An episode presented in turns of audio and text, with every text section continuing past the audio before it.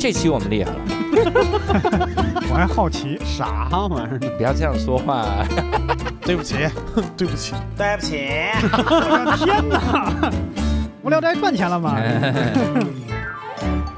？Hello，大家好，欢迎大家收听这期的无聊斋，我是教主。哎，这期我们厉害了，啊，因为首先呢，我们这期请到了一位这个代班主播，号称来无聊斋一言不发的科科，哈哈，理科。大家好，我是科科，好荣幸。好，就是嗯理科这期所有的内容了哈。以后我们这个代班主播，其实我们就随便找一个人录一句就行，反正最终也不不太说话，对，反正也没有什么机会可以说。挺好。那这这期之所以让科科来录呢，是因为我们现在是在大连，我们嗯，在大连呢，然后嘉宾是这个在大连，然后嘉宾的这个职业呢就也非常的厉害，嘉宾是个海盗，不是是哇，精彩了！我们的嘉宾呢是一个国际远洋海员，我们有请达达，大家好，我是达达。哎能给我们介绍一下啥叫国际远洋海员吗？海员就是一个，比如说，脱口秀演员，呃，对对对，大家在海上讲脱口秀，对。这个船呢，它不是负责这个货运调配嘛？比嗯如说有集装箱，嗯有散货嗯，有油。所以说，如果用车来运的话，它会有局限性。但是用船呢，它装的就比较多。嗯然后虽然时效是慢的，但是它只以量来取胜。嗯，所以说这个船就需要有人去维护，而这个船员呢，就是我们，海员水手是不是以前那种水手？就是水手是船员的一个部分，叫水手。哦，就是大家可能一说到船员，就会说，哎，你是不是水手啊？你是不是嗯大副啊？嗯，啊，我说我学机舱的，哎，机舱是什么呀？那机舱是啥呀？机舱，机舱就是管机器的，哦，其实没有别的。哇塞，那你好好关键哦，就是没你你你的工作出现问题，什么水手大副都得到海里。是啊，对，就是机舱是动力的心脏。哦，对，就是这个船需需要的电，呃，空气、水都是机舱来提供的。嗯然后甲板以上呢是负责平时的交流啊、航行啊，包括靠泊时候的一些带缆呐、嗯，我们嘉宾特别特别的一点是投稿的时候，嗯，投稿的时候说还在漂泊不定。对，然后我看了一眼投稿时间，嗯，说说录的时候应该能回大连。我看了一眼投投稿时间，二一年，二一年投稿，在海上漂流一年多才不是，关键是我们二三年才录，我们真的一直没来过大连哈。对。的确，二一年十二月的时候投稿，然后那个时候还在漂泊不定，对，在海上能投稿信号哪儿来的呀？信号有的时候船是要靠在岸边的，啊，因为总是要靠过来的，因为显得我很傻。要到港港去卸货嘛，嗯然后或者是航行的时候会靠近岸的时候就会有信号。那所以就是靠岸的时候狂下载节目，然后啊在海上听。嗨，对，为什么下载无聊斋呢？就是因为它可能需要的流量比较少。我们节目以后再压缩压缩，我们让每一个这个远洋的海员，我们都听这个。对，我会推荐给我的同事们的。对那你平时的工作，如果你出海的话，负责的就是维护那些个机械什么的。对，呃，机舱分这个轮机长、大管轮、二管轮、三管轮，嗯就是每一个人的职级是有自己负责的设备的。哦，就是比如说轮机长是负责整个机舱的调配，嗯，他是这个机舱的领导。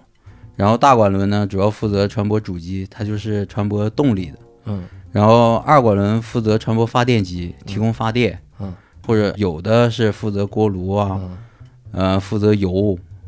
然后三管就负责泵，就是往、就在那儿跳，啊，对，负责泵，哎呀对，哎这船浮力多大？炸棚，对，这家伙沉不了，是负责蹦。那听起来感觉这个这个等级还是挺明确的。对，非常明确。船呢，呃，因为我们在学校的时候，老师就不断的在强调说，船其实是一个很有纪律性的一个地方。嗯因为你从上到下是有三个级别，一个是管理级，嗯管理级是船长、大副和轮机长嗯啊、还有大管，他们几个是管理级，我们称为四大头。哦嗯，然后像操作级呢，就是二副、三副、二管、三管，像我现在属于操作级。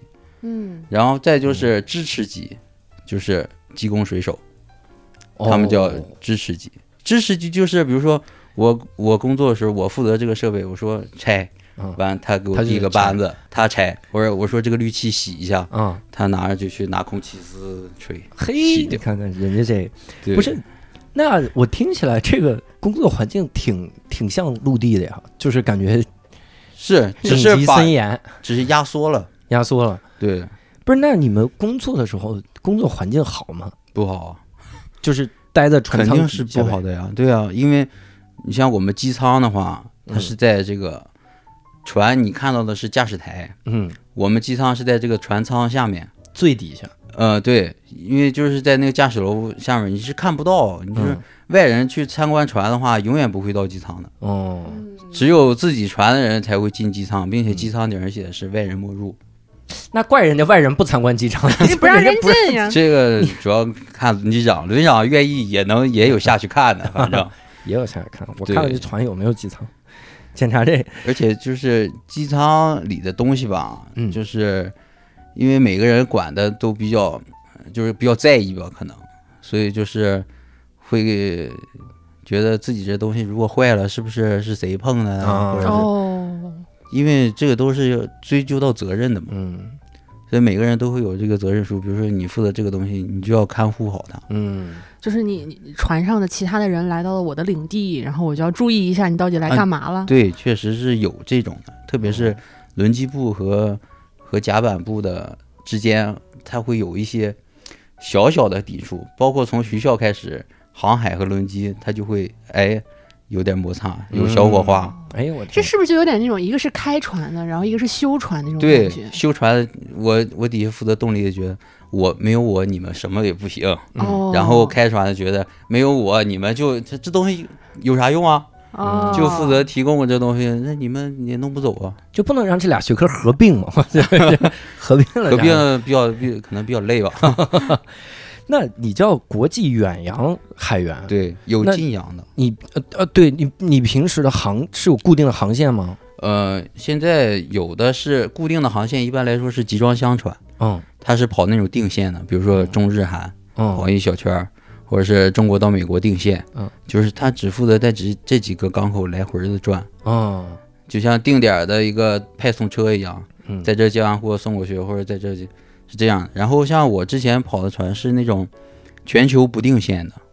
哦嗯，它不定线是什么呢？因为它是散货嘛嗯，你有可能这一次货主给你的命令是，你在这儿拉煤，去到那个港口，哦，你就要嘚儿就就航行过去了。根据人家的指令来对，因为这个东西是船东和租家来决定的，嗯，然后租租这个东西，然后把你你把这批货送过去，好卸掉，然后主家再给你一个指令啊，在附近哪个港再装上别的东西，再去另一个地方。哦嗯，就是就像这样的，像一个其实船员挺挺没有一个就是什么自主自主意识的，都是被支配。嗯对，就是上面下达什么指令，邮件给的什么指令，船员就要去执行。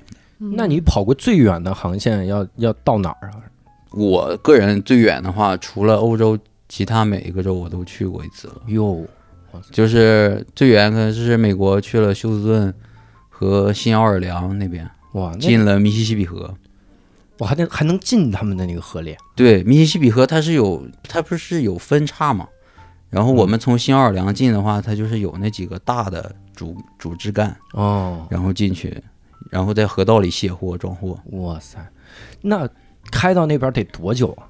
像我们那个散货船是算是海上跑的比较慢的了，嗯，大概从巴拿马运河横跨太平洋回国的话，我记得很深刻是五十一天。五十一天啊！都在船上，对，就在船上，每天就是日复一日的值班、下班、上班，然后你是就是特别是在太平洋的时候，嗯。你看不到什么，只能看到海嗯。嗯。啊、太阳，然后有的时候特别稀奇的就是我们在经过夏威夷那个岛的下面的时候，就是有海鸟，嗯，然后我们就哇，这有有有有活物了。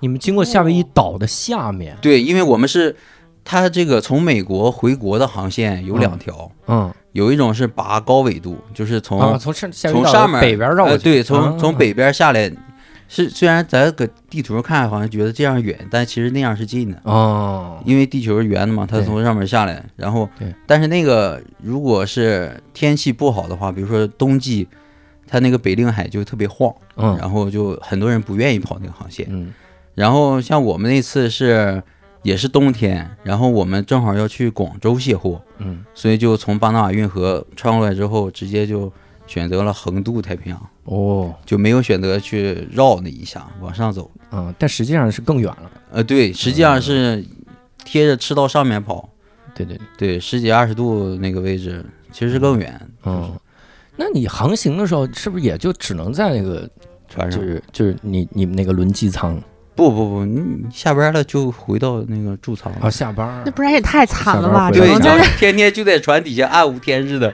那真不像迷。宫吧感觉不是海员是奴隶。对，但我我有一次就是新东方时期，嗯我们有一次优秀教师游轮游，只能带小我们在。在游轮不是不是只能带，就关键是哪儿都是人嘛，这是一个。嗯然后真的是没事儿干，对，所以就是大家就是老于就就说那酒免费，你们就喝，然后我们就喝的昏天黑地，然后就在那个大连待着，就是外面的景色，你出去了待五分钟，你就觉得想回来了了，够了，就很腻。很腻。而且夜里看海特别可怕，我有几次夜里看海，我吓死，我最害怕，就那种巨物恐惧症。都不是就就真的是一点儿光都没有。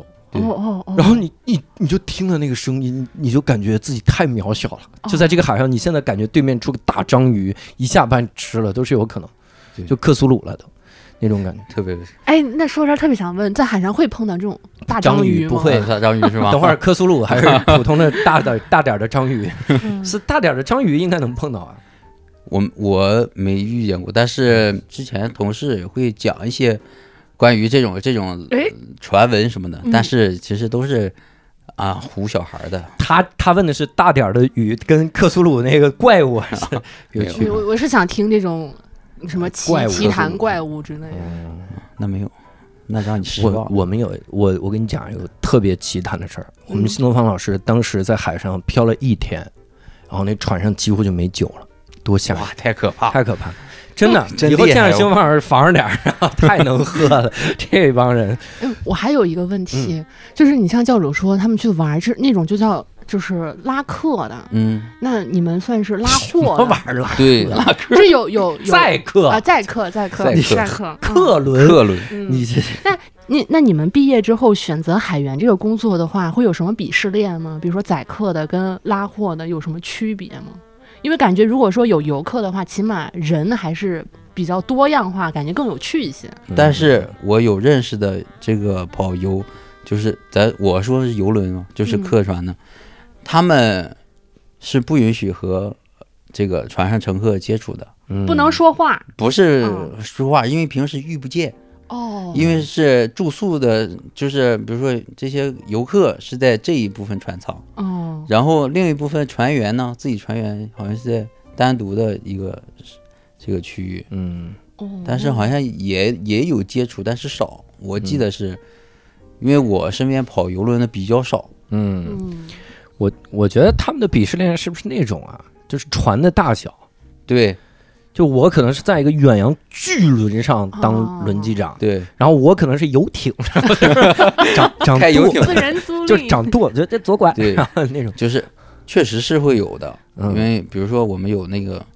超大型的集装箱，嗯就现在来说，应该是它那种集装箱是自动化水平和整个机器的这个性能也好，应该是整个全球在这个主机方面是顶尖。如果是哦。这个船的老鬼，嗯，他一定会是谁都看不起的。哇，老鬼是什么意思？老鬼就是轮机长哦。老炮儿，O 对。O G，OG、O G，就是这种。Old Engineer，Old engineer 哪个 G？对我们叫 Chief Engineer 嘛，哦，嗯，是叫 Engineer。然后像像包括像大连港港内有一些小船，就比如说几百吨、几千吨那种小船，或者跑中日韩的小船，确实管理的那个你管理的那个主要的动力的机器，可能在那种大船上连个发电机都不如。嗯。哦，所以这个东西是明显的你，你同样都是老鬼。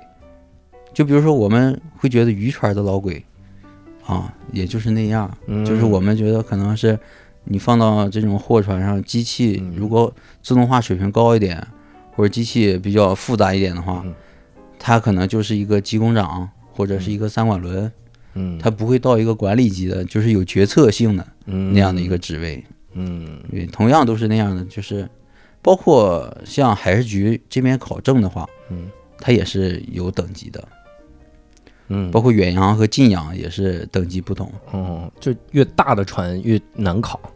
嗯，对，可以。但现在因为在二一年的时候颁布了一个新的令，因为缺失呃海员人才流失，然后缺少了之后，他现在就是可能想扩招也也是怎么的，就是像原先我们会对那个主机功率这个等级有限制，但现在都没有了，嗯，就是可以，比如说低功率的可以去跑功高的功率的。哦，那我我在想这么一个事儿，这个流失好像也就感觉挺正常的，因为你像在海上五十一天，嗯。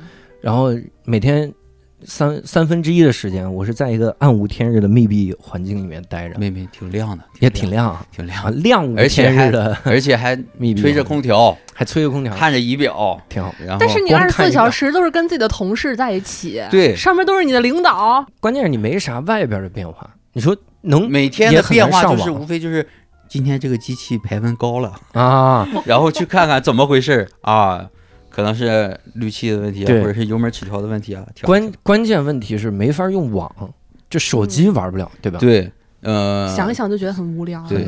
嗯，在去年的时候，应该是有这么一个调查问卷，嗯就是说海员的幸福指数是靠什么？嗯排在第一名的是网络。哦，对，就是现在的，由于这个网络和以前相比的话，太精彩了。太太太精彩了。嗯然后，而且像过去的话，人们就是只是电话、短信，嗯现在稍微有点网络，什么事都可以干了。嗯嗯所以就是幸福指数全靠网络来决定。所以现在有很多的船东也决定在在这个为了留住船员，嗯，在船上不惜花一些钱用卫星给你一些网，哦然后但是这个网呢是需要收费的，哦，就是那个流量可挺贵，反正就是三十兆好像是几美元那种。哇，可以啊。对你像我我第一年跑船的时候，然后是一七年嘛，刚毕业，然后想给家里打电话，嗯然后船上有那个卫星电话，我想打一下，然后嗯找船长，我说船长，我说能不能我这刚上船实习生，嗯我能不能往家打个电话报个平安？我这到印度了都。然后船长说，这个电话一般不能用，但是，嗯哎，你打一吧。完了，我说好，然后打完之后，嗯，船长说，现在你欠我四万，别 别别，你这辈子留在这船上吧，你这辈子就是船了。一分钟一美金，哇，就是就是那样，家书值万金啊！哦，哎，就立刻让我想到了当年打电话的时候。当年打电话一看三分钟，然后然后看三分四十秒，就赶紧再聊十秒啊，再再聊十秒挂挂机那种对，整按分钟收钱。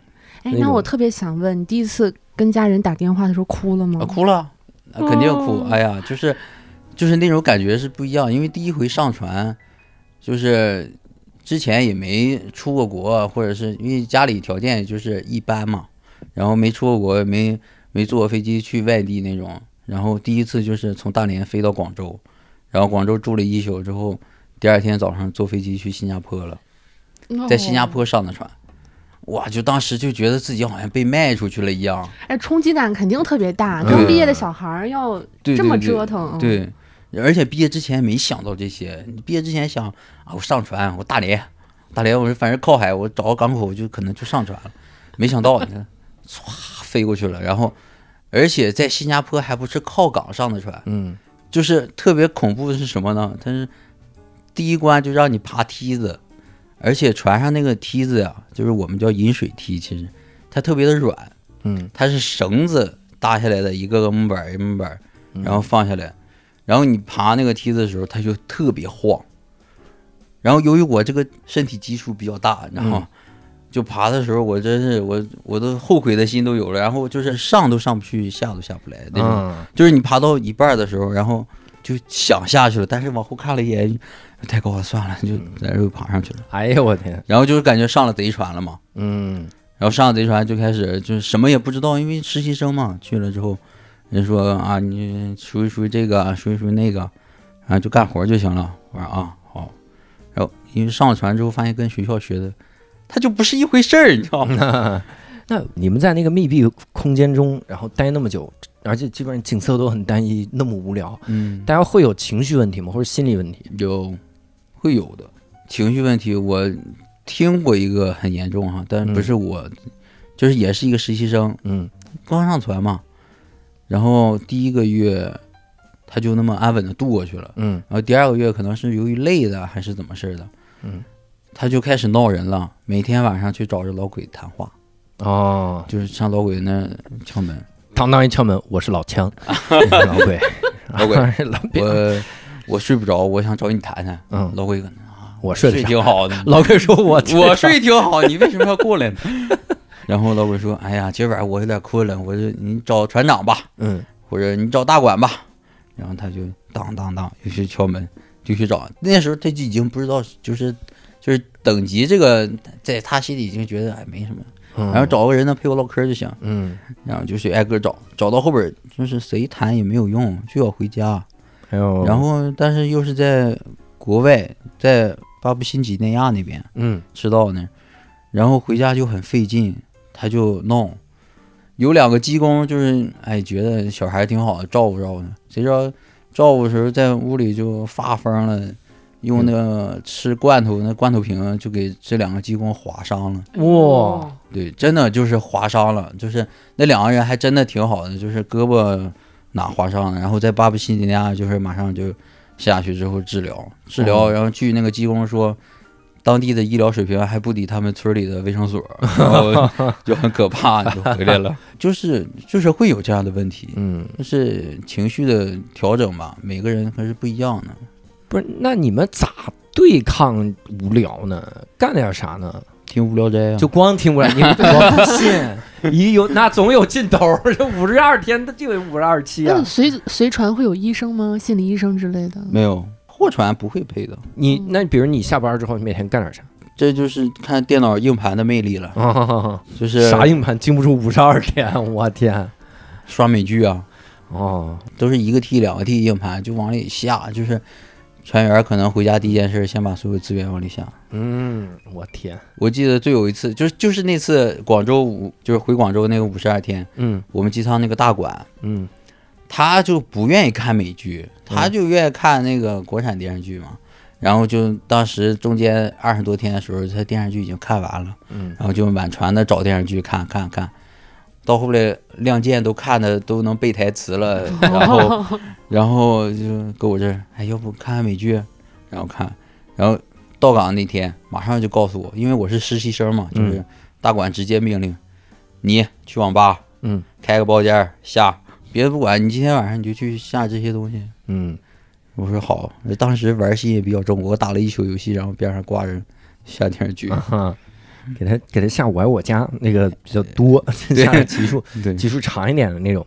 嗯，那你们遇到过那种，比如什么极端的天气嘛之类的？啊，就是作为船员遇见最多就是台风了，嗯，再就是水龙卷，水龙卷，对，那是就是就是龙卷风在海里，那种是不是叫龙吸水什么的？是吧？对，就是也叫龙吸水，哦，它就是因为台风引起的这个强对流嘛，强对哦流天气。我们有一回最最绝望的是什么呢？就是你船正常航行，然后我们画的航线，就是开始从国内呃南通这边出来，要去澳大利亚，嗯特别好，都是哎没有事儿。一看，因为它它它现在就是科技水平到这个地方，它会有一个叫气导，它嗯自动会给你生成一个路线图，就你按这个跑就没什么大事儿。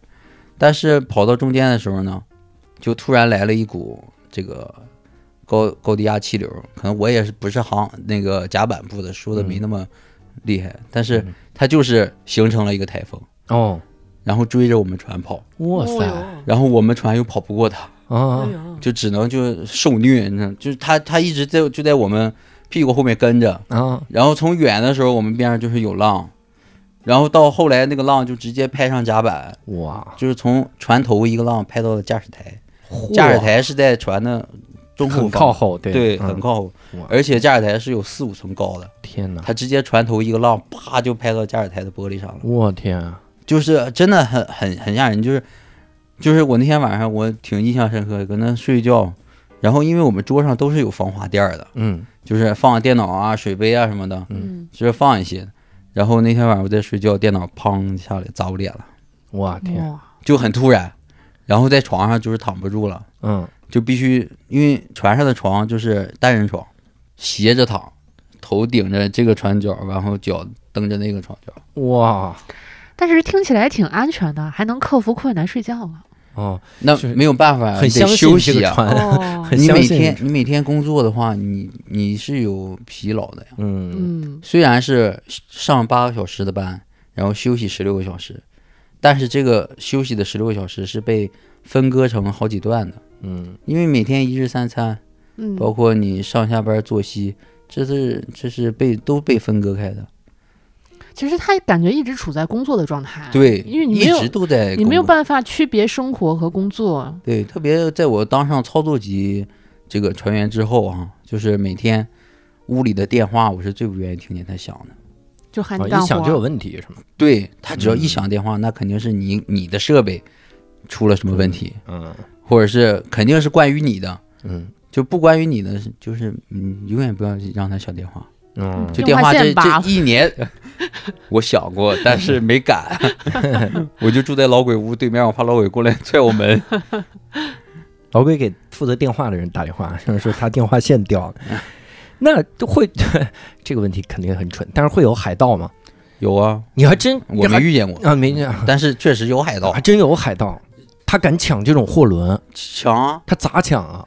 就上来了。他们船跑得很快，靠近船，然后啊上来拿着刀什么的，对，就真的拿刀拿，哇，就是他有钱的拿可能拿枪，比如说嚯像索马里那些，啊！他们抢的是集装箱轮，他们真的有对我有个小问题啊，对他们的船能把集装箱运对啊，过去怎么吗？他们把集装箱扛走啊？几个人划着皮划艇，然后拿着集装箱？他进去抢那个船上是有美金储备的，哦。船长呢是有一大笔美金的，哦，所以集装箱货他不关心，货有的时候他也会抢，他有时候在劫船，包括劫持人质。我劫船？就把这船那船上一共才多少人？才二十人，你有点武器，你上来就可以制服了。的。哇塞，就是我们现在一般不都是过亚丁湾会有这个护航的嘛，嗯。嗯然后有的是雇的保镖，但是一般来说，像国内的这个国企嗯。都是中国军队在护送，嗯。然后像中远、中海他们那些大集装箱，然后像有些货船，像我们这些就是船东公司雇的当地的一些保镖啊、嗯。大兵啊，然后会带着枪支上来的。啊，就在船上拿着枪，对，在哇枪在在船上他也值班儿，嗯然后他也拿着东西就搁这刷美剧，嗯拿着枪啊，刷，说你到网吧你给我好好下点儿，对，好好给我下点儿。就是他们那个枪，然后配子弹，我们都摸过，反正你们闲闲 没事儿摸着枪就配子弹，拍照啊，在船上那么无聊吗？在船上那么无聊，有个东西特别新鲜，特枪 啊，游戏里的东西照进现实了。然后，咱咱倒回去一下啊，船长为什么要拿那么多美金？因为船到每个港口是要有这个费用的，过过过路费，给这港过船费是吧？过船费、代理费，就是哦船到港口不是说你船直接和这个港口联系的，中间是要有一个代理的。嗯他这个代理会给你做很多事情，就比如说申请报关，海关这边的报关、货物的联系，嗯包括你人员检验检疫、边检，是有一大套流程的。嗯然后有代理费，代理费一般都是，比如说到到国外港口，一般都是现结，就是给当当地的公司。要是国内的话，可以汇款这种。而且有的船东吧，它不是国内船东，它是全球的船东，而且船上发工资是发美金，给现金，给现金，特别就是那那个时候就是二副会弄一个小信封，然后把你的每个月在船上领的工资放在信封里，完了拿出来点点，啊一百、两百、三百那种点，哦，然后会有另外一部分是打到你卡里的，嗯。是有一些是到你手里，因为你在船上，你比如说你想买自己买点水、买点水果，到港是可以用那个物料供应商一块儿来送的。哦。呃，对，而且这个伙食费，船长是船上有钱是，他也要拿这个钱到当地去买这些伙食供应。回来高价卖给你们，然后没没没，那是船上自己我们自己吃。哦，对，这个船上就管吃管住嘛。嗯，嗯，三年买车，五年买房，真好，这都是宣传语。哦，所以真的能赚这么多？真的也，而且没有网购的任何渠道，这些钱老省下来。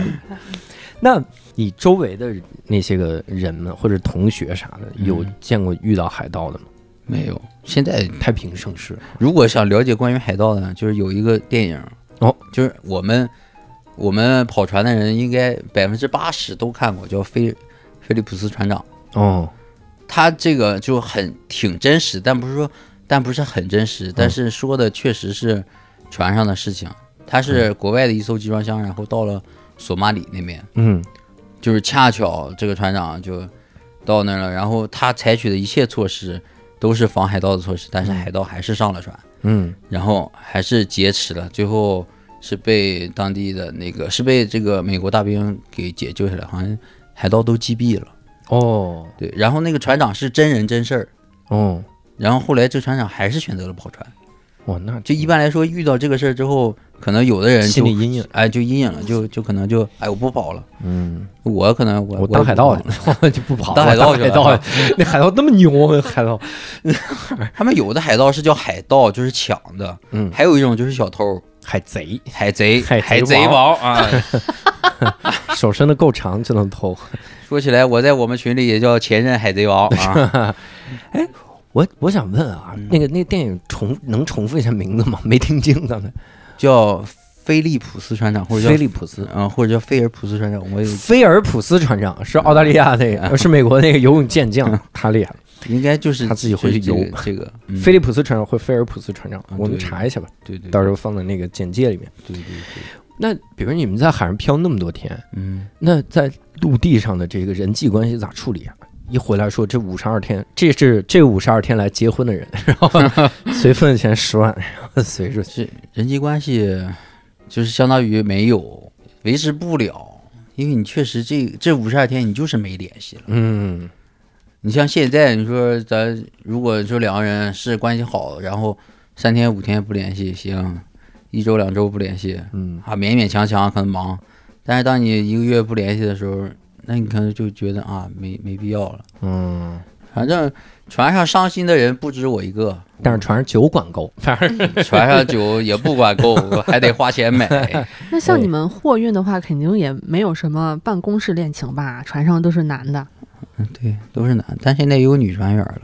哦，我以为说现在感情开放了，不一定非男女，现所以现在有办公室恋情。就是啊，就 就是一块值班的，可能就会发展了，是吗？船上是不是也很难有这种专门的娱乐设施？说我放一台球室，放一健身房，有，还真有这些。真有，船上肯定要，船上在年检的时候会有一个，就是一一项就是船员娱乐设施。哦，那这就真得有，要不然真的疯了。，而且就是总总能发现一些古早的东西。嗯就是我一七年上那条船的时候，在船上发现了在陆地上许久不见的 DVD，哦，有 DVD 啊，然后还有碟片，就是零几年的那种电视剧。嗯哎呀，很齐全，好家伙，真的很齐全。嗯，有个电视剧叫《心术》，可能当时挺火的哦是啊、是然后呢，我在一七年的时候在船上把它又看了一遍，啊。通过 DVD 的碟碟片。哇，我那大厨天天早上做完饭之后就往那一放，完就搁那看，完我们早上下来吃饭，哎呀啊演到这了啊，完吃完饭就去上班了，然嗯，后中午回来，妈呀，大厨你看挺快啊，有 DVD，那还有其他的什么嗯，吗？还有乒乓球台，乒乓球，主要是乒乓球台，然后再就是健身房，就是那个架子，就那种组合架，嗯杠铃，嗯，而且船上很容易自制那些健身器材的，就是呃。如果愿意健身的话，随便找个大螺帽或者螺栓，就做成了哑铃了。我在我上次见这种这种健身还是监狱，美剧里面美国监狱拿那几个大大螺帽儿是啊那 就我们那个那条船那个大管，热衷于囚徒健身吗。哦，那就是徒手健身，那也不用器械。呃，有的需要一些，然后他嗯他需要一些什么，比如说支撑啊，然后做一些啊动作什么的，真行！你们船上会有游泳池吗？哎呀太羡慕了。我这我看过很多船有游泳池，嗯，但是我的船一条也没有。哎，然后还有的船就是在呃航行的中间会有一个空档期的时候，嗯。他给中间那个货舱嗯，灌满了水。嗯，船不就沉了吗？不，你边上是有压载舱的，哦哦哦，我们是有压载舱和货舱，嗯。是是这是两种舱。哦，有道理。船平时也装货嘛，对。所以肯定沉不了。哦对啊，然后而且船整体是排水量在这，然后他把中间那个舱压满了水，船员进去跳进去游泳，嗯那个那个舱大概得有呃十多米深吧，哇塞，灌满你船他就十多米深去游，对，十多米二十米深嘛，就灌满了水，然后跳进去游，哇！老爽了，我就是看的我就很羡慕。那那如果说不在船里游，能呃往外，跳吗？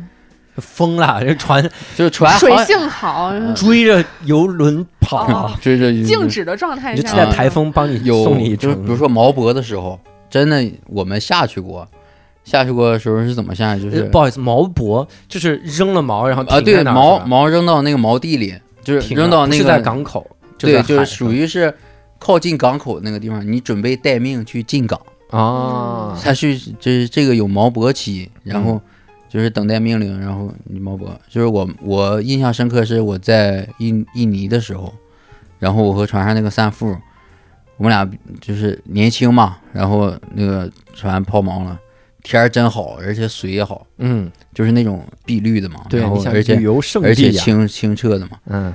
然后我们就偷摸的告哎给那个悬梯放下去，然后踩着悬梯下去，然后每个人都弄个那个救生圈，嗯。因为因为你不知道水里是什么情况，嗯哦，就比如说咱去那海滨浴场是它这是一个安全的，嗯。因为到那锚地里你不知道哪地方会有一股暗流啊，或者哦对有什么的，为了安全我们都拴一个绳儿，嗯。就是然后下去游一游，哎，确确实真的挺好的。嗯。这当时就是在船上，只能尽一些这种这种方式来满足自己的这种，哎，就是不觉得自己不公平那种心理吧。再就是在船上还有一个事就是晚上看星星，嗯。真的是就是你周围一片全是黑的，然后就看天，然后就能看到银河，嗯。然后看到一些星，就是这个繁星哈，就是在城市啊，或者是哪怕是农村也看不到的那种那种景色，就是荒野也看不到，嗯，因为他看的还比较大，对对对，啥遮挡这面看到了那面，没有遮挡，嗯，是真的是挺浪漫的，但是我当时手机也拍不出来，就是只能是肉眼留下了，嗯。嗯，就是每天晚上，我当时值零到四的班儿，每天晚上半夜两点多，跟那个我们值班那个管轮，当时我是技工，然后我跟他说，我说我去巡班了哈，他说哈，然后我就上后甲板，我就跟他看一会儿天儿，嗯，然后再回去，我很好奇一个，就是那你们这行收入高吗？挺高啊。是得高，因为我之前听个啥，嗯听他们说就是，比如机长，我之前听到的版本，机长一年是八十万，船长、机长，机长就是飞机机机长，说机长为什么一年八十万，飞行员为什么要那么那么高？因为他呀是一大块玻璃，然后他就是在那个平流层受太阳的紫外线辐射，就那么晒。所以很多很多人有可能就有皮肤病，然后或者得到什么呃，甚至皮肤癌什么的，所以是高薪嗯高薪，然后就是相当于一个一个这个叫什么补偿 或者怎么，要不然留不住人才嘛。你说我开个飞机，我天天那么太阳晒，我给你一个月一千块钱，谁干呢？我多喜欢开飞机，我也不行，弄得多喜欢晒呀！多喜欢菜。所以你们这行收入大概大概是个啥范围呢？大概就是还是按等等级嗯来分这个钱嘛。就现在船长和轮机长如果高的话，就是今年可能因为疫情放开的原因，嗯，它会降一些。但是就是在过过去这几年这三年吧，因为嗯疫情的原因，船员工资是居高不下，特别是中国船员的工资，嗯，呃，有的基本上一个月到十万嘛。呜、人民币还是对，就是发的是美金，也发的是美金，然后合人民币的话哦。是十万，十万左右，有的是九万、八万，那是船长和老鬼的级别。嗯哦，然后如果是大管的话，大管轮和大副的话，有六万多哦，都不一样，因为大差不多大差不差。嗯像我做二管、三管，嗯、就是三万嗯三万左右，真的很诱人。是哎，提到这个我来劲儿了。那那那计算工资的话，是按照你签的项目的时间，还是说你真实的航行的时间？不是李科你要入职是吗？李科现在想，想我只要想去是我只要准备好我我有学校，我，可以培训。他说他只要有七百块硬盘装满，他可以对抗因为本来本来这项目合同签可能是三个月，然后他开慢点儿四个月，多赚一月工资哎，你你签多长时间合同就是给你多少钱。啊。这个东西船是在换人的，不断的在换人的。嗯，哦，就是你呀、你想的是那种，说我一共就仨月实习合同，嗯，然后这船漂了四个月，给你四个月工资，对不对？不是，是仨月实习合同期一到呢，你到哪儿？就把你放哪儿。对。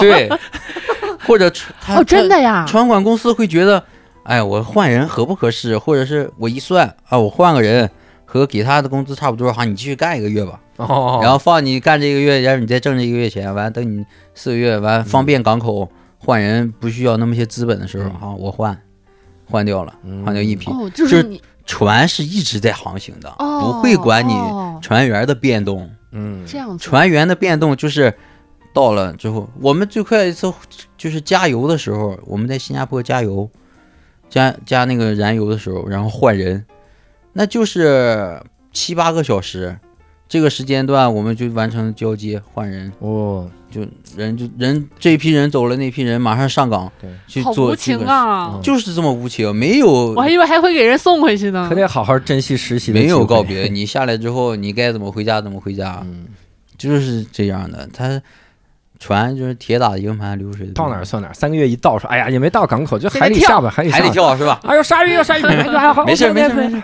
写信啊，然后公司已经给你打到家了，你可以随便跳了。写信，然后 挺好。那一起工作的那些个船员，大概有没有哪些有印象深刻的船员啊？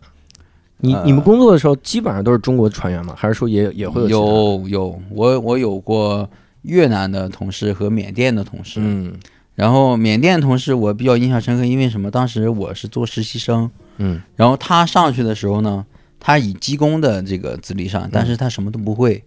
他是怎么混到技怎么工做到的？因为缅甸那边对于这个培训的话是是那个比较松吧，嗯、他是我们这儿唯一一个知道那是船的人，好，不让我就去他知道上学了。这个机。器该怎么启动。他知道这是个钮儿，啊你说这怎么办？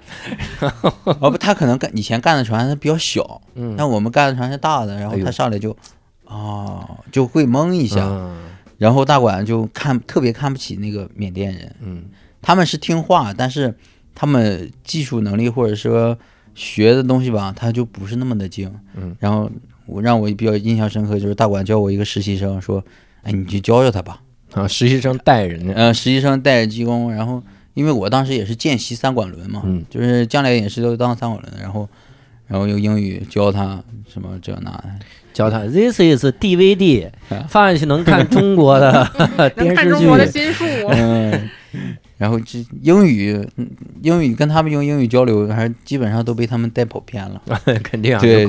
他们就是各种弹舌呀，是这样那样的，然后发音不标准。嗯，那你做海员大概做了多少年？到呃，现在？一七年毕业到今到二二年，我去年决定回到陆地了，嗯然后这就是五年呗。啊，五年海员。对，然后做到二管轮，其实相对来说已经挺快的，因为中间没怎么没怎么在家休假，嗯，在家休假时间加一起有八九个月、十个月，嗯，可能就这样。嗯，这五年期间，大概你你有算过吗？自己大概去了多少个国家的港口？大概有十多个、二十个。哦，对，你可能有的开的够慢啊，有的是固定的航线哈。对，不是有的有的是在一个一个国家去了好几，呃就是啊几个港口，或者是常常去的那个，因为有一有一个合同期那个船就是跑澳大利亚、新西兰嗯，拉木头回国的那种。哦，就是那个航线是特别好，但是那个航线也给我造成一个比较大的阴影，就是那条船我跑了十五个月，哇，这一个合同期就是就在这个船上十五个月，然后就值零到四的班儿，哇，每天就是哇，就是零到四，就是时你差都乱了。就是你所有的零到四的点，就半夜的十二点到四点，或者和中午的十二点到四点。哦，是两个零到四啊，对呀、每天八小时这么值啊？对呀、然后八到十二就是每天的八点到十二点，晚上的八点到十二点，哇，四到八就是，嗯，那我有一个问题了，你值零到四期间，你们的船一直沿着这个时区往东走，你不就一直是零到四，零到四，零到四，哎，还是零点，拨点的，哎，还是零点，很？可怕，就是拨点儿，就是我们哦过一个时区就我们叫拨播钟。那当天晚上二副会提前广播，今天晚上调表播钟一个小时。嗯最可怕就是他往西跑是播慢一个小时，嗯，然后他就天天往西跑，就是对，你就一直零到四，一直 一直哎，永远三点，你看不是他他一直这么跑的话，你嗯跑了一圈儿，你就会多干一天活。哦，他们少给你算一天工资呢。对，就是这样，但是少算一天工资，然后这些人睡觉就会多睡一个小时，很爽的。哦啊，少一天工资，不是但是不是一个小时，不是零到四对零到四来说不公平，哦，对其他两个班很公平，很很不是很公平，是很爽。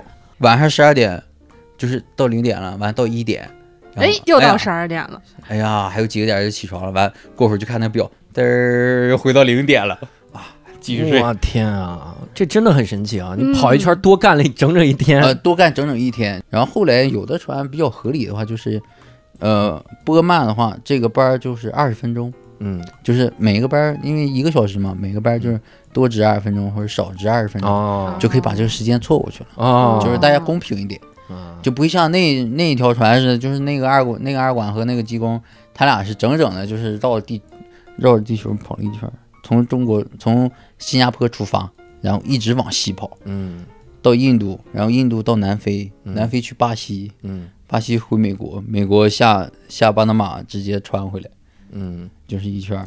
哎，但穿回来的时候，你过国际日期变更线，不就还得直接调一天吗？是，那不那天工资补回来了吗？不不不不，他是他每天多一个小时啊，工作了，嗯哦，对，是的确活也干那。每个人都都多那一天哦。其他人一个小时不多，就这人 啊，就就他们就这个班的人干多了，这个每个人都多一点。他的工资给别人了，这家伙好难受的，就是也是。那 那你去过那么多国家这个港口，有哪些港口会比较印象深刻吗？我想象中港口就很普通啊，就是一个嗯嗯嗯陆地，然后码头。对，那就是陆地码头，然后每个港可能卸的东西不一样，其实都是一样的脏。啊，然后再就是可能基础建设，你看的会不一样。嗯嗯、像去过印度和巴基斯坦的话，嗯确实就是比较差。用原木滚着那个 台子。妹妹，那是巴布亚新几内亚。哎呀，还真有这地儿。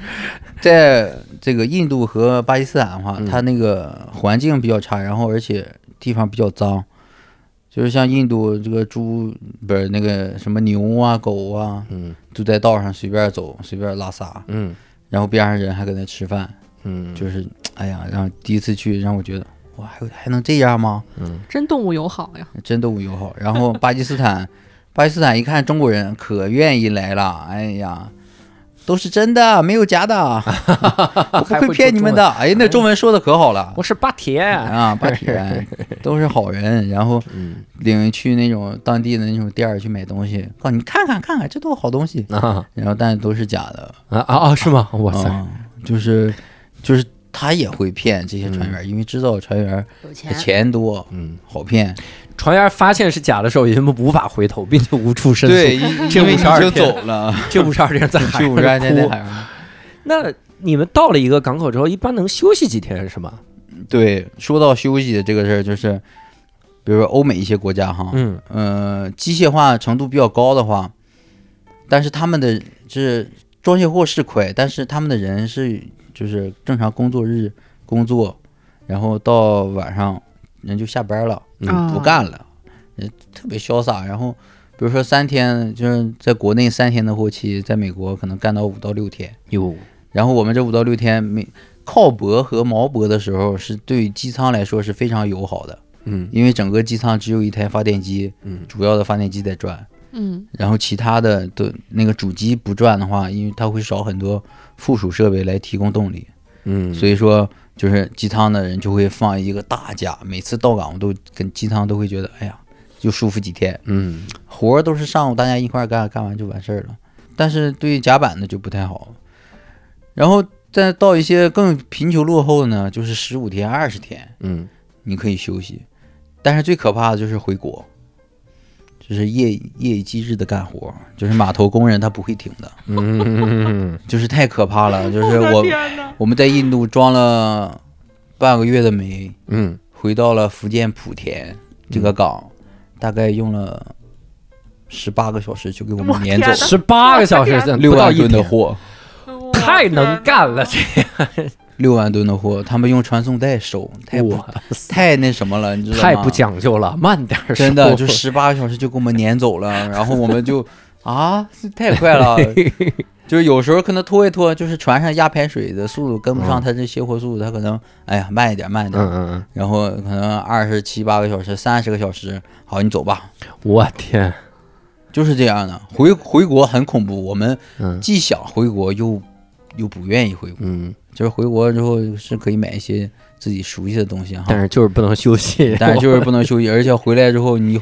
要干很多活儿，嗯。每一个港口都会有一些，我们会有一些维修计划的，嗯。就是这些东西什么时候该保养了，比如说该去做什么了，然后就按计划就要去做。嗯。但是这回国这个时间就真的不够，嗯。你别说活儿干完了，干完之后晚上六七点七八点了，下地啊，然后下去了，上超市买东西回来了。没到半夜一两点钟打电话备车走了，哎呦我天，嗯，有网吧的电视剧没下完呢，我这这这这可不是呗，打电话赶紧回来，走了要。赶紧下下前六集就行，然后，然后五，然后十二个月，然后看不了后边儿的，然后前六集台词全背下来，自己开始写剧本是吗？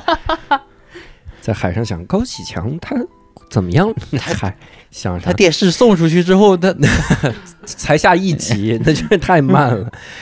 那你你上学的时候，当时是怎么想学？比如这个这个，你们的专业名字叫啥？叫轮机工程。轮机工程。对上学的时候对这个已经有了解了。呃，在报这个志愿之前呢，嗯，我一直以为它是一个船厂的技术工种哦，在陆地上。啊。对，就是比如说是接触这些柴油机方面呢，叫轮机工程。但是没想到是到了学校之后，哎，发现好像事情有点不太对劲。嗯学的东西都是船上的什么主辅机啊、电器呀、然后什么液压系统啊，然后平时的机工啊、钳工啊，这都、嗯都得会，电焊也得会。就是哇，上学之后，就感觉自己啥都会了，然后老师就教，走去实训室学，嗯然后学完之后，老师说这个要上传啊，这上传考证这挣钱，比如三年买车，五年买房嘛。哇，都不是梦，嗯、这都这都海员经经典招招标语，然后就考证，考那个我们叫市认证书，就是这个就是纯是题的那种，嗯。然后还有一个叫四小证，就是包括急救、救生，嗯、保安，然后还有什么的，这跳水，这个就比较刺激。还得学跳水。对，这个跳水就是指当你这个船有紧急情况的话，嗯你从船船舷跳到海里，哦，然后这个船呢，它大概如果是空载吃水的话，你露出海面的部分有十多米。我从十多米跳到水里，那不跟跳楼一样吗？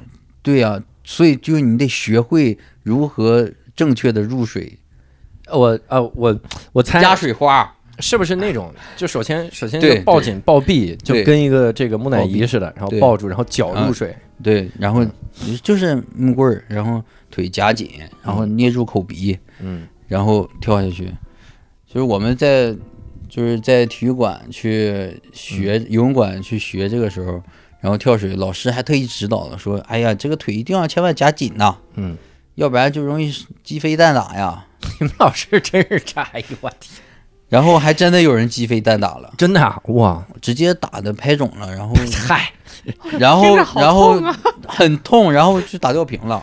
啊啊，只是打个吊瓶就行啊，对，消消炎这还行，还还行哈，就是倒也没那什么，就是容易鸡飞蛋打，不然能咋着？不然能咱 就物理阉割了，还能咋？太太高了，可不就 这这这哎呀，挺疼的。就是挺疼。事后我采访了，就是还采访人，因为就整个专整个这个专业就是航海轮机一块学的嘛，嗯大概有两个大哥吧，航海一个，轮机一个，各出一个卧龙凤雏。这俩哎呦，社死了！哎呀，但是大家都避而不谈，但心里都有数。哎，他摔了，你知道不？啊，知道，知道，知道，打吊瓶去了。哎呦我疼不行了都。天哪！那有没有练那课，就是练怎么克服晕船什么的？没有就没有，就这个这个东西，晕船哈，我比较有发言权。嗯我刚上船，然后就是就遇见了几级风，就是八级风嘛，然后嗯船就晃的挺厉害的。嗯然后我就和那个机工和那个甲在甲板上遛弯儿，嗯就是每天饭后遛个弯儿吧。然后船就这么晃着开，就这么一点点晃，但是它很慢，因为六万吨嘛，大船，对，它就比较慢，晃的慢。然后船长和老鬼呢也在这遛弯儿，然后啊看见我了，哎，呃，因为那个我们叫实习生叫卡带，嗯所以就哎呀小卡不晕啊，我说不晕啊，这不嗯挺好吗？挺正常嘛。嗯，然后老鬼，嗯，天生跑船料啊，哇你这个干吧。但是我从上船那天起，我就想着怎么 下船。啊，但是当时听完这句话就，哎呀，他妈天生跑船料。就你天生不晕是吧？啊，对啊，然后有晕的，其实真的挺难受的，就是嗯吐嘛，嗯，就特别他，我们觉得不晕的时候，就是船晃得很轻微的时候，他都会难受。有，因为有一些我遇见就是半路改道的，比如说三十五岁，然后学技工水手，然后上船了，就可能嗯是生活所迫吧。然后上船之后，他真的会晕船，嗯然后他干活干不了，然后就吐，然后还得有人给他送饭，然后送完饭，这这种人怎么办呢？一次次的晕，一次次的晕，嗯。他就好了，哦，就是习惯了。克服了，我以为就被开除了，对，那他晕船不能干活，还给发工资吗？还送饭啊呢，发发哦，还送这个饭，比较人性化，这个你不发就是工资是你上船就有工资，嗯，从你比如说我们的工资计算，比如说你去国外接船的话，你从离开海关的那一刻就开始给你算工资了，嗯。然后那个是到你到家然后给你结算工资，嗯，就是这样，倒也还挺人性化，嗯。挺讲究。那这五年你你自己感觉你性格会有变化吗？没有，我我这个人从上学就是嗯。比较，就是那种愿意沟通或者是愿意和别人交流那么个人，然后嗯。而且在我在我的朋友圈当中是我可能是愿意比较说话去带动这个氛围的。嗯然后上传的时候，他们都会去，哎，你怎么能上传呢？哟，就是你为什么会选择这个职业？我觉得太外向了。嗯，对，就是可能不适合干，但是我也也也干了。然后嗯每年就是我会尽力的和朋友们联系啊，或者嗯是维持这些关系。回家就是因为我回家之后就很闲嘛，嗯然后就会去到处去聚一聚啊，见一见呐、保持一些这些关系。所以我觉得我这五年可能对性格上没什么变化，可能嗯再多一些沉稳吧。嗯就是因为他这个船上有一些东西你得接受，因为你改变不了，嗯就是你必须这个活儿，比如说这船上那到时候这个东西坏了，你就船上这些人能修，你怎么办？那你就得这些人去想办法去修去解决，嗯。就是可能不会那么轻言放弃了，嗯。就是要对，可能放弃丢命是吧？放弃也不是丢命，可能这东西就坏了，坏了之后就影响影响船的一个环节，嗯。但是有时候这一个小环节会影响大环节的。嗯。嗯对，就是很很重要，就是像我们当时有时候修的一个一台机就少那么一个备件儿，就少那么一个橡胶圈儿，但是它就是漏水，然后你这个水如果漏的话，就提供不了水压去冷却另一台机器，嗯，它就是不可以的，哎呦。只能想方设法去满足这个需求，然后来嗯。去完成这种事儿，嗯，然后到岗再好好修，在有备件儿的情况下再把它完善嗯。修好。责任好大呀。对，就是每个人管的机器之后，责任会越来越越大的。可能责任心这几年也培养起来了吧？嗯。嗯，那你你这五年你你会有对就对这个行业产生了新的看法吗？感悟啥？有，嗯，很多看法，就是就挣的真多，就是挣真挣挣挣真真多。但是有我就是这两年一直有这么个词叫“饮鸩止渴”，我一直在觉得嗯这个行业就是特别是接触了越来越多的呃管理级的人之后，比如说船长啊、老鬼啊，他可能现在比如说他可以回到陆地去做一些机务船长、机务老鬼，但是他很忙的，嗯就是你每天你要处理你公司这几条船的所有的事情。嗯包括啊，你这公司你这个船的备件坏了，那个东西的坏了，你得安排人去修，你得安排这个，然后你要又要给公司做报表。但是呢，你在船上呢，你就管你自己船上那一摊活。嗯船上的老鬼和船长，说句实话，担的责任是大，但是如果你管理好的话，就是躺着挣钱，哦嗯，就是很舒服，而且你在船上很受尊敬。嗯因为你是管理级，因为你你你们四大头下面的人都听你们的决策，嗯但是你回陆地之后呢，你船长是什么呢？你老鬼又是什么呢？嗯只不过是一个工作罢了。嗯但是在船上的社会，你是顶流，嗯当然你回到陆地，落差感太明显了。对，所以就是就是会有这样的，就是为什么饮鸩止渴，他就他就会越来越沉迷在船上的这种这种感觉。嗯然后而而觉得回来之后，哎呀，啊，我能挣这个钱，我我回来受这罪干嘛呢？啊，但是不公平的就是对家庭的不负责任，嗯这是挺不负责任的一个表现，就是咵就出去了，然后然后联系不着，呃，对你真的有事的时候，你真联系不着，而且你就算联系着了，你又能帮上什么忙？嗯是你可能做个决策，但是实际上的东西你是一点没做到的。嗯。我我觉得他刚刚说那个达达刚才说那个特别像当年新东方很多老师，嗯，是吗？就是待久了之后就不会再去想其他行业了。就转刚刚当新东方老师的时候，多半年轻人还会在想，就说我嗯干到四十岁，我干点啥？嗯我不可能四十岁还在新东方每天就十几个小时上课。后来果然不是啊，因为新东方没了，没了我们就 哎，国家不让你到四十多岁，你干不到四十。然后他就是在在想，就说干点啥，但想着想着就不想，因为你成为名师之后，那个感觉很爽。对，嗯，就你每天作息，然后那种别人给你的尊敬，你批课的时候，你把那新老师骂的跟孙子一样，然后就随便骂，他不不能回嘴的，不会你说你说这个地方你讲的不怎么怎么样，然后新老师说你懂个屁，不会不会是这样的，因为排课也是你给排，然后 手握新东方怎么这手样？手握重权，所以很多新东方的名师，你看他很多地方会显出来新东方那种那种感觉。嗯就有的时候你接触一些人，你就觉得，靠，你是不是在新东方干过？可能会有这种 这种感觉，他就会越来越沉迷在新东方的这个这个相当于一个特定的圈子里吧，嗯嗯，教书这个圈子里，嗯，就是享受那种支配的感觉。对，名利双收了。对，而且你想你，你如果当新东方名师，你一节课你讲，你说我当年已经是新东方尾声了，嗯，一一节课两百个人，两百个人的大班，天天开说话，专场大，家呱，大家就笑，你怎么样，呱记笔记，那种掌掌控的感觉真的是不一样。嗯，就那个哇，太迷人了。你要当时让我去，比如去去公立学校教书，我可能不去，因为我就一个班的学生，然后二三十个人，还天天恨我。你想对这学生我我不干，可能都是这样。你让我去当一个当一个别的白领儿，嗯，然后我天天坐办公室敲字儿，我也不干，就是那种掌控感太爽了。所以后来干喜剧嘛，嗯，两百人以上，他 比两百人还多，也有掌控感。也掌控很多这种感觉。冷场的时候就有那种被掌控的感觉，被命运掌控的感觉。